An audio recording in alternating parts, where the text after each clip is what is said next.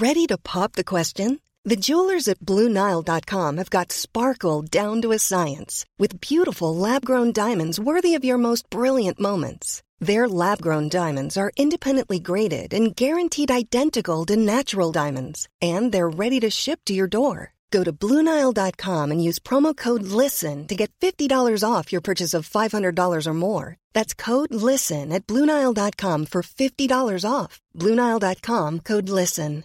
Hey, I'm Ryan Reynolds. At Mint Mobile, we like to do the opposite of what Big Wireless does. They charge you a lot, we charge you a little. So naturally, when they announced they'd be raising their prices due to inflation, we decided to deflate our prices due to not hating you.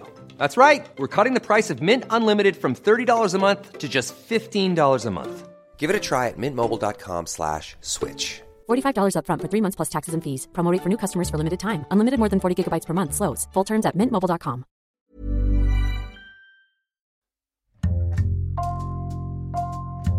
Bonjour, c'est Jules Lavie pour Code Source, le podcast d'actualité du Parisien. En juin, Code Source est revenu sur le fiasco de Naïsna, la grève du bus, il y a 10 ans. Ça nous a donné envie de vous raconter d'autres étés des Bleus beaucoup plus glorieux.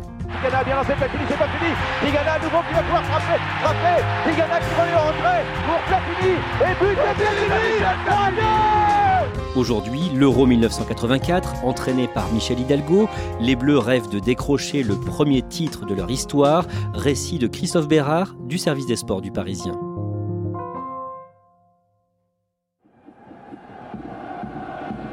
Christophe Bérard, vous aviez 15 ans pour cet Euro 1984. Vous vous en souvenez? Bah, évidemment, je m'en souviens, il est forcément marquant. C'est l'année du premier titre de l'équipe de France. C'est l'année de la première grande compétition en France que j'ai vécue. C'est l'année de la première et ça ne s'oublie jamais. Vous étiez déjà fan de foot? Absolument. D'ailleurs, pour la petite anecdote, j'étais euh, au collège et j'avais gagné une place pour la demi-finale Danemark-Espagne au stade de Gerland. C'était un match euh, formidable. Évidemment, ça a complètement imprégné ma vie et quelque part, ça a peut-être déclenché l'envie plus tard de devenir journaliste sportif. Pour bien comprendre ce que représente cet Euro 84 en France, il faut remonter deux ans plus tôt en fait. Le 8 juillet 1982, l'équipe de France affronte l'Allemagne en demi-finale de la Coupe du Monde à Séville et le match est très violent. Mais c'est extrêmement violent, mais aujourd'hui encore, Séville, c'est une cicatrice, une plaie qui est encore un peu ouverte dans le football français. Tous ceux qui ont vu, qui ont assisté à ce match, s'en souviennent encore c'est peut-être, Jean-Michel, là, un petit avantage pour l'équipe de France, encore que... C'est la demi-finale de la Coupe du Monde. Euh, objectivement, la France, un petit peu la surprise générale, elle produit un jeu exceptionnel, et elle n'est pas forcément favorite au début du match, mais même si elle est menée, elle est menée à zéro. On se dit, bon, les Allemands, parce qu'il y a toujours cette blague habituelle de dire le football, c'est un jeu qui se joue à 11 contre 11 et à la fin, c'est l'Allemagne qui gagne. Donc là, l'Allemagne mène 1-0. Et puis, la bande de Platini, Giresse, etc., prend le jeu à son compte. Et là, on va commencer à rêver. La France va égaliser on va aller en prolongation. Il y a eu l'agression, parce que le mot n'est pas trop fort, du gardien allemand Harald Schumacher sur le défenseur français Patrick Battiston, qui va finir sur une civière. Commotion cérébrale, des dents en moins, une agression violente, et le sentiment d'injustice va être prégnant parce que aucune faute ne sera sifflée contre l'allemand. Très vilain geste euh, de Schumacher. Et très mauvais arbitrage, je n'ai pas peur de le dire, de Monsieur Corbert. Mais quand on ne veut pas voir les fautes, on ne les voit pas. Et ils vont disputer cette euh, prolongation sans Batiston, mais elle se passe au début. C'est un rêve absolu. La France marque un deuxième but par Alain Giresse avec une image incroyable aujourd'hui d'une joie intense qui l'enserre complètement. Elle prend un deuxième but d'avance, 3-1 grâce à Marius Trésor. Normalement, quand on mène avec deux buts d'avance en prolongation d'une demi-finale de Coupe du Monde, c'est fini. Mais il y a ce romantisme un petit peu à la française. Les Français ont voulu continuer de jouer. Et puis d'un coup, le rouleau compresseur allemand s'est mis en marche. Deuxième but allemand, réduction du score, égalisation. Et on est arrivé à cette terrible séance de tir au but. La France va s'incliner au tir au but. Deux de ses joueurs vont rater leur tir au but. Didier Six et Max Bossis. L'Allemagne va en rater un seul et on va se faire éliminer dans un sentiment de cruauté, d'injustice. 42 ans après, on s'en souvient encore. Séville, c'est une cicatrice et en même temps, c'est une fondation.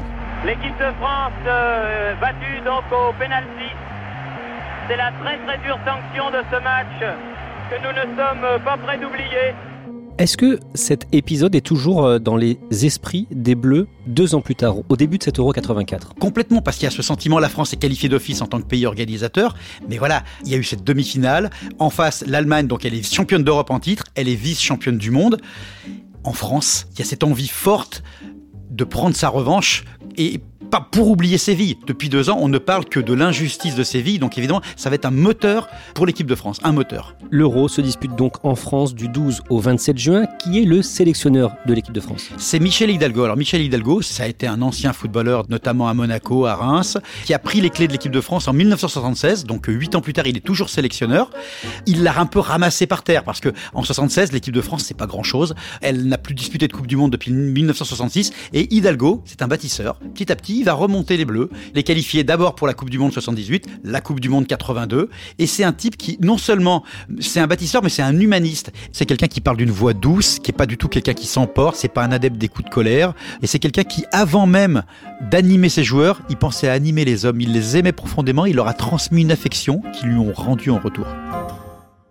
Pour vous, c'est vraiment un homme gentil Extrêmement gentil, c'est, on peut l'attester à chaque fois qu'on l'avait. C'est quelqu'un d'extrêmement gentil et qui en plus aimait le beau jeu, c'est-à-dire qu'il a voulu rebâtir l'équipe de France à base de jeu. Il n'a pas tenu à dire on va faire un jeu défensif, etc. Il est allé au bout de ses idées, on joue, on crée, et en plus il va s'appuyer sur Michel Platini. Le leader de cette équipe de France, Michel Platini, est à ce moment-là sur le toit du monde. Il est ballon d'or, à savoir c'est le trophée individuel le plus recherché par les joueurs. Il est ballon d'or 1983. Il joue à la Juventus de Turin, qui est à l'époque une des meilleures équipes du monde dans le meilleur championnat du monde, le championnat d'Italie. Les Italiens sont champions du monde en titre.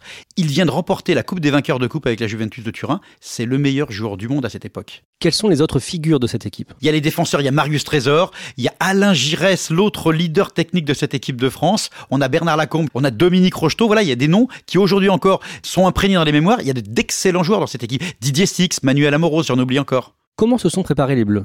Ils ont repris la recette de 1982. Ils sont allés se préparer en altitude dans la station de Font-Romeu dans les Pyrénées-Orientales.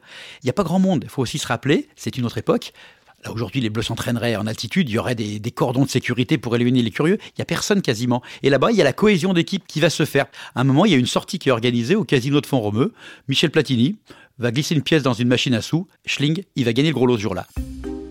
À ce moment-là, est-ce que le foot est aussi populaire en France qu'aujourd'hui? Non, on ne peut pas comparer. C'est évidemment le sport numéro un encore, mais on n'est pas du tout dans les altitudes qui vont être ensuite celles de 1998 et euh, de 2018. Non, il suffit simplement de regarder, il n'y avait pas grand monde qui venait les voir. C'est le sport numéro un, mais à cette époque, le football français, en équipe de France, il gagnait rien.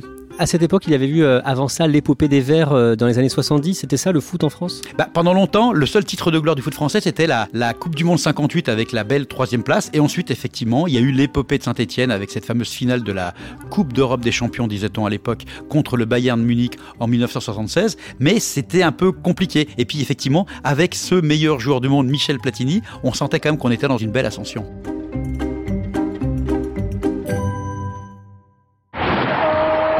Le 12 juin 1984, les Bleus entrent en lice au Parc des Princes à Paris pour leur premier match dans ce tournoi. Ils font face au Danemark.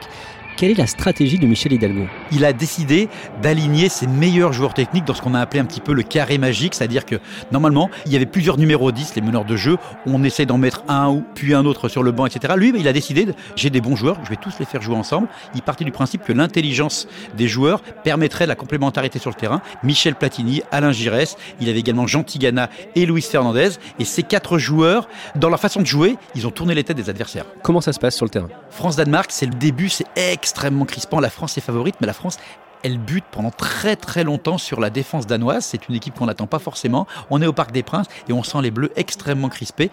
En fin de match, il va y avoir un petit peu de réussite. Michel Platini, sur une frappe, voit son ballon détourné par la tête d'un Danois qui est par terre, et ce qui permet de modifier la trajectoire et de battre le gardien danois. Platini, but, but de Platini La France s'impose 1-0 dans la douleur. C'était très compliqué.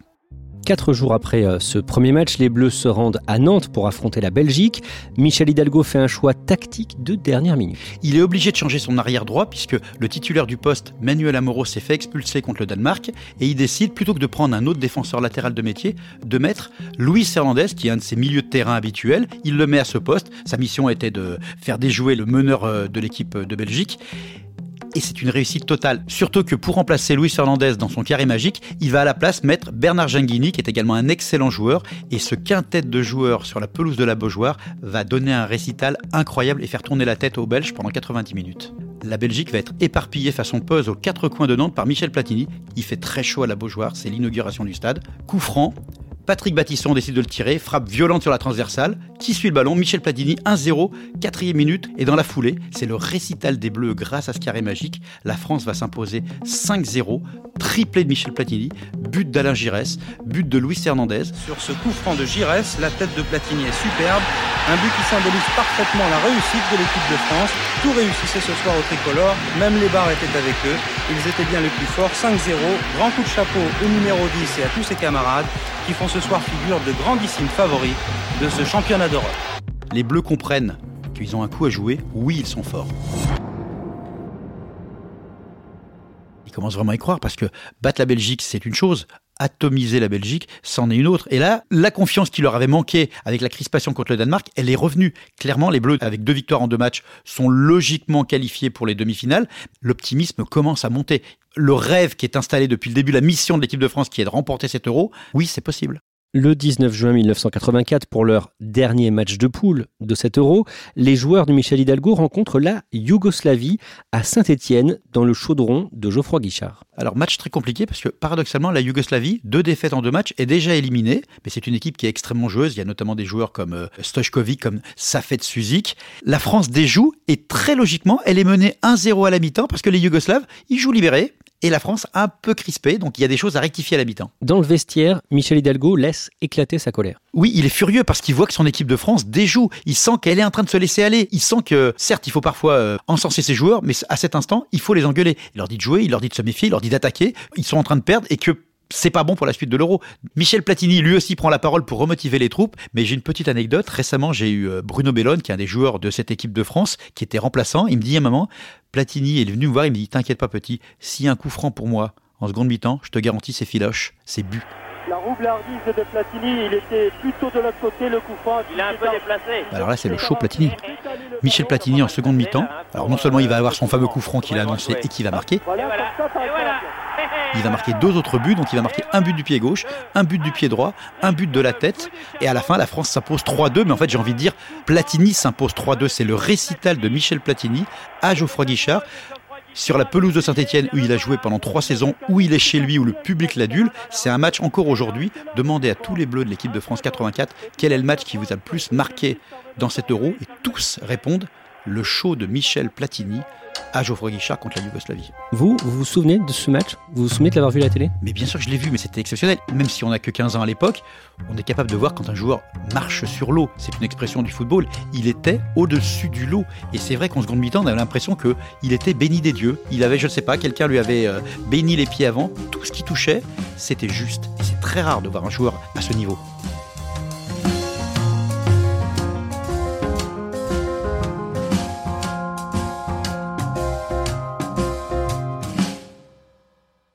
Et le sélectionneur Michel Hidalgo va montrer à ses joueurs que beaucoup de Français comptent sur eux. Il leur fait partager l'amour du public. Il reçoit beaucoup de cartes postales, par exemple l'équipe de France, et de temps en temps, il en lit une. Pensez aux gens qui ont tissé les fils de votre maillot, par exemple, qui est une des phrases qu'il a marquées. Il les écrit sur un paperboard, il leur transmet par des mots simples. Il a compris qu'en fait, le plus important, c'est de synthétiser sa pensée par quelques phrases clés, et il transmet petit à petit cet amour du maillot, cet amour du beau jeu, cette ambition surtout. Pourquoi est-ce qu'il leur dit ça? Pensez aux femmes qui ont tissé les fils de vos maillots. Parce qu'en 1984, encore à cette époque, le football, c'est un sport qui est plutôt apprécié par les classes populaires. Dans l'élite, c'est pas, il n'y a pas cette aura qu'il y aura en 98 ensuite. Donc, c'est un sport plutôt apprécié par le monde ouvrier. Michel Hidalgo, il vient de ça aussi. C'est important pour lui de le rappeler aux joueurs.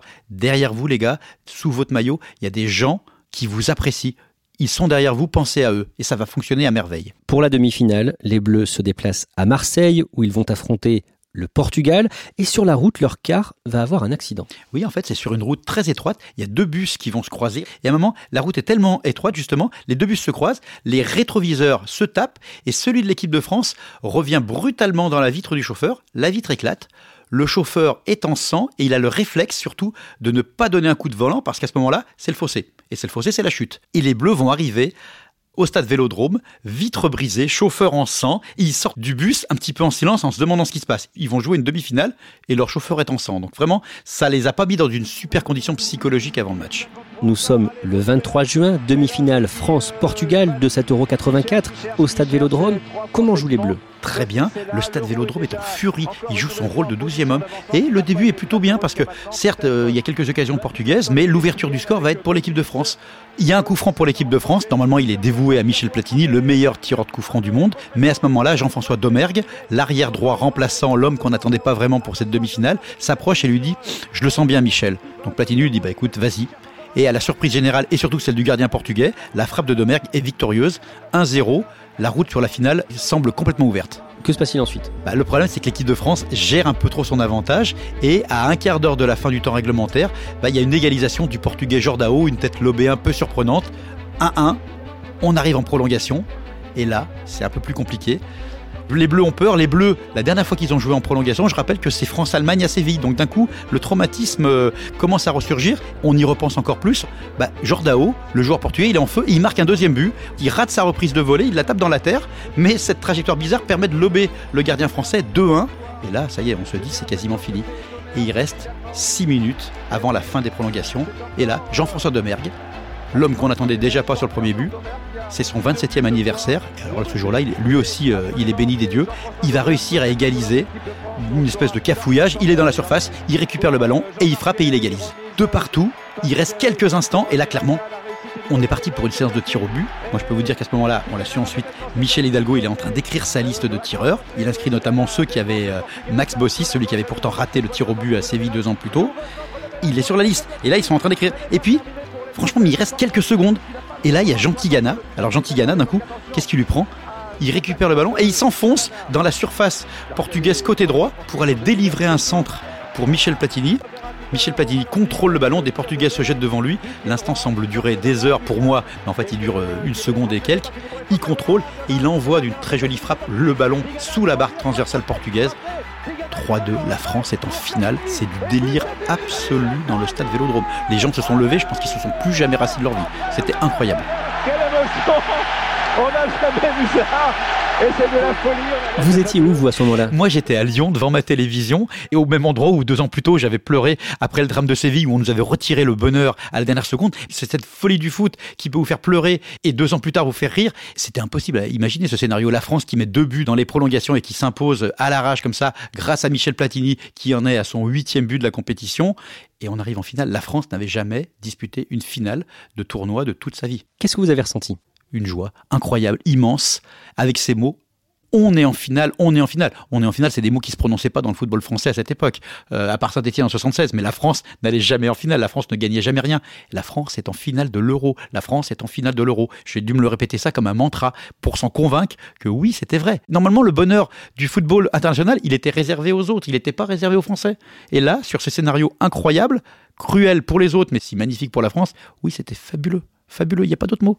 Christophe Bérard, vous le disiez, vous êtes à Lyon à ce moment-là, et vous allez voir donc le match pour lequel vous avez eu euh, une place, l'autre demi-finale, au Stade Gerland. Le match, c'est Danemark-Espagne. Ce match qui s'est terminé par euh, un partout et au tir au but avec la victoire de l'Espagne, qui était également d'une dramaturgie incroyable. C'était magnifique. Et ces Espagnols, bah, qui sont un peu qualifiés à la surprise générale, donc c'est le finaliste, c'est le finaliste un petit peu inattendu de cet euro. Et cette Espagne qui s'est qualifiée après cette séance des tirs au but, elle a plus rien à perdre. Elle a réussi son euro. On l'attendait pas à ce niveau. Elle va jouer libérée. Et ça, ça va être très compliqué finalement pour l'équipe de France d'avoir cette équipe en face qui va jouer sans trop de pression. On imagine la pression sur les épaules des Bleus. Elle est là, cette pression, mais ils vont bien la gérer. Par exemple, la veille du match, alors que normalement ils sont tous les mines figées en train de se poser mille questions, bah, il y a trois joueurs de l'équipe de France qui vont fabriquer une canne à pêche. C'est Joël Batz, euh, Bruno Bellone et euh, Philippe Bergerot. Et ils vont, ils vont aller pêcher une carpe et, euh, à, côté. Ils vont même se faire engueuler pour ça. Donc voilà, la veille du match, certains sont allés pêcher. Non, non, ils ont plutôt bien géré ça la France et l'Espagne vont se disputer le titre de champion d'Europe de football 1984, finale disputée le 27 juin au Parc des Princes. Christophe Bérard, est-ce qu'on sait ce qu'il se passe dans le vestiaire des Bleus avant le coup d'envoi? Michel Hidalgo il va garder sa méthode d'écrire des phrases un petit peu clés, un petit peu choc sur les paperboards. Il va notamment écrire une phrase du philosophe Confucius Quand on arrive au sommet, il faut continuer à monter. C'est pour leur dire voilà, on est arrivé les gars, mais c'est que le début. Et là-dessus, pour l'anecdote, Michel Platini va prendre le feutre et va rajouter Jésus-Christ juste pour porter bonheur, pour euh, rajouter peut-être une dose d'irrationnel, de religion, je ne sais pas. Et puis juste avant d'entrer sur la pelouse, c'est Luis Hernandez qui va décrisper un petit peu tout le monde en disant, euh, rappelez-vous que deux ans plus tôt, le tir au but euh, contre à Séville avait été raté par Maxime Bossis, et il leur dit, les gars, si on obtient un pénalty à la dernière seconde, on laisse Maxime le tirer, nous on s'en va, et on écoute le stade pleurer. Voilà, et cette blague, qui est un peu une moquerie, un petit chambrage à la Luis Hernandez, va faire un petit peu du bien aux au Bleus. Vous parlez de Michel Hidalgo, Luis Hernandez. Pour ces joueurs, j'imagine que jouer contre l'Espagne, alors qu'ils sont originaires d'Espagne, ça veut dire quelque chose? Oui, alors c'est surtout pour Luis Hernandez qui est né à Tarifa, qui est né en Espagne, qui a parlé d'ailleurs sa première langue jusqu'à 7 ans, il parlait pas un mot de français. Et les Espagnols, ils vont faire un plan contre lui, ils vont essayer de le faire disjoncter parce que c'est un joueur assez sanguin. Et pendant les trois quarts du match, ils vont lui parler en espagnol, disant traître, tu as choisi la mauvaise patrie, tu as trahi ta patrie. L'idée c'était de le faire disjoncter. Ils avaient prévu de faire ça? Ah, C'était complètement prévu. Fernandez, euh, parfois, pouvait péter les plombs. Et là, la grande fierté de Luis, il nous le redira quelques années après, j'ai pris un carton jaune, mais je me suis bien tenu. J'ai pas pété les plombs. Parce que ça, c'était très malin de la part des Espagnols. On va le faire disjoncter, lui. Et il a tenu. Alors, comment se passe la finale? C'est tendu, mais à un moment, bah, le destin va basculer du côté de l'équipe de France. La France obtient un coup franc pour une faute imaginaire sur Bernard Lacombe. Oh, moi j'ai l'impression qu'il tombe tout seul, hein, Lacombe. Il y a un coup franc. Il est dévolu à Michel Platini. Il enroule sa frappe comme il l'a fait des milliers de fois. Et là, en fait, le gardien espagnol, Luis Arconada, se saisit du ballon. On se dit, bon, bah, tant pis, euh, c'est pas pour cette fois. Et puis, à la surprise générale, au bout d'une seconde, on voit que le ballon file finalement. Il le relâche sous son ventre et il le laisse entrer dans ses buts. Ouais, but Oh, terrible d'Arconada et but de Michel Platini. La France mène 1-0. La bourde de Luis Arconada va le poursuivre toute sa vie. D'ailleurs, encore aujourd'hui, quand un gardien commet une boulette en relâchant le ballon, on dit il a fait une Arconada. Et ce jour-là, l'équipe de France, sur peut-être le plus vilain coup franc de Michel Platini de toute sa carrière, ouvre le score 1-0. Nous sommes à la 57e minute de jeu, la France mène donc 1-0. Que se passe-t-il ensuite? Après, la France gère son avantage, mais le problème, c'est que à 5 minutes de la fin du match, Yvon Leroux, le défenseur central massif, un rock de l'équipe de France, est expulsé et on va jouer la fin de match à 11 contre 10. Donc les Espagnols retrouvent un peu d'allant, de confiance. Et les 5 dernières minutes, alors là, moi, je peux vous les raconter. J'ai l'impression qu'elles ont duré 5 heures devant ma télévision. On a l'impression que l'Espagne bah, va forcément égaliser, mais au final, la France résiste. Et dans la toute dernière minute du match, dernier contre, Jean Lance Bruno Bellone, vif attaquant rapide qui est entré en jeu et qui marque le deuxième but de l'équipe de France. Cette fois, c'est fini, 2-0. La France a gagné. On voit dans la tribune présidentielle le président Mitterrand, tout le monde se congratule. Ils s'embrassent tous, il y a des larmes qui coulent. La France est championne d'Europe. La France qui n'avait jamais gagné le moindre titre depuis la création de la fédération de l'équipe de France en 1904. Ça y est, quelque part, voilà, c'est l'Everest pour la France. 8 ans de travail, 8 ans de doute, 8 ans d'ambition. On a réussi à avoir la, la, préparation presque idéale. Les joueurs ont, ont, tenu le coup pendant tout le championnat d'Europe. 5 matchs, 5 victoires, c'est tout à fait fantastique. C'est à eux qu'il faut tirer un coup de chapeau. Christophe Bérard, vous avez suivi cette finale à la télévision, donc chez vous, euh, à Lyon, il y avait qui à côté de vous? Il y avait juste mon frère. Pour le reste de ma famille, le sport à cette époque, c'était pas très rassembleur, donc c'était réservé à, certains et pas à tout le monde. Ça changera plus tard. Mais à cet instant, c'est incroyable de se dire, la France a gagné. En 58, on avait la nostalgie de 58, la France avait terminé troisième. On avait la nostalgie de 76, Saint-Etienne avait perdu en finale. La France ne gagnait pas. Et à ce moment-là, la France est championne d'Europe grâce aux meilleurs joueurs du monde. C'est incroyable. À cette époque, tout ça, ça paraissait presque insensé. Faut se rappeler que quand Michel Hidalgo en 76 récupère l'équipe de France, elle est à la cave. Elle est perdue. Elle s'est pas qualifiée pour le, la Coupe du Monde 74. Elle est pas bonne. Rien n'est bon dans le football français. C'était la seconde zone du football. Et là, d'un coup, première classe. C'est une joie incroyable. Qu'est-ce que cet euro a apporté au foot français? Il a apporté la certitude qu'elle pouvait gagner à condition de bien travailler. La France faisait un énorme complexe. Elle a prouvé que c'était possible. Christophe Bérard, le grand artisan de cette victoire, le sélectionneur Michel Hidalgo, est mort cette année, le 26 mars, à l'âge de 87 ans. Oui, et l'équipe de France de 84, quelques semaines avant son décès, ils ont tous tenu à lui faire une visite surprise du côté de Marseille, là où il résidait, et de Michel Platini à Alain de Bernard Lacombe à, Jean Tigana, de Manuel Amoros à Didier Six. Ils étaient tous là, et quand Michel Hidalgo les a aperçus, il a vraiment eu les larmes aux yeux. Toute cet après-midi qu'ils ont passé ensemble à se ressasser, à se remémorer leurs souvenirs de 84 et d'avant, ça a été quelque chose de très important pour eux et pour Hidalgo. Il y avait une forme d'adieu ce jour-là, mais c'était surtout une forme d'énorme reconnaissance pour tout ce que Hidalgo a apporté au foot français et à cette génération.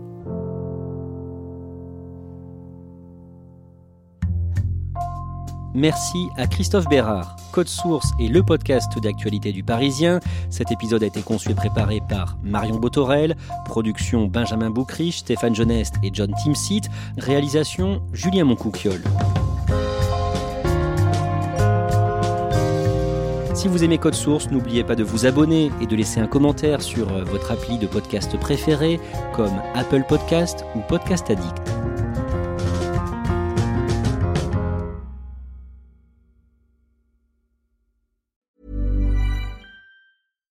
Mom deserves the best, and there's no better place to shop for Mother's Day than Whole Foods Market. They're your destination for unbeatable savings, from premium gifts to show-stopping flowers and irresistible desserts. Start by saving 33% with Prime on all body care and candles. Then get a 15-stem bunch of tulips for just $9.99 each with Prime. Round out Mom's menu with festive rosé, irresistible berry chantilly cake, and more special treats. Come celebrate Mother's Day at Whole Foods Market. Hi, this is Craig Robinson from Ways to Win, and support for this podcast comes from Invesco QQQ, the official ETF of the NCAA. The future isn't scary. Not realizing its potential, however, could be. Just like on the recruiting trail, I've seen potential come in many forms as a coach. Learn more at Invesco.com slash QQQ. Let's rethink possibility. Invesco Distributors, Inc.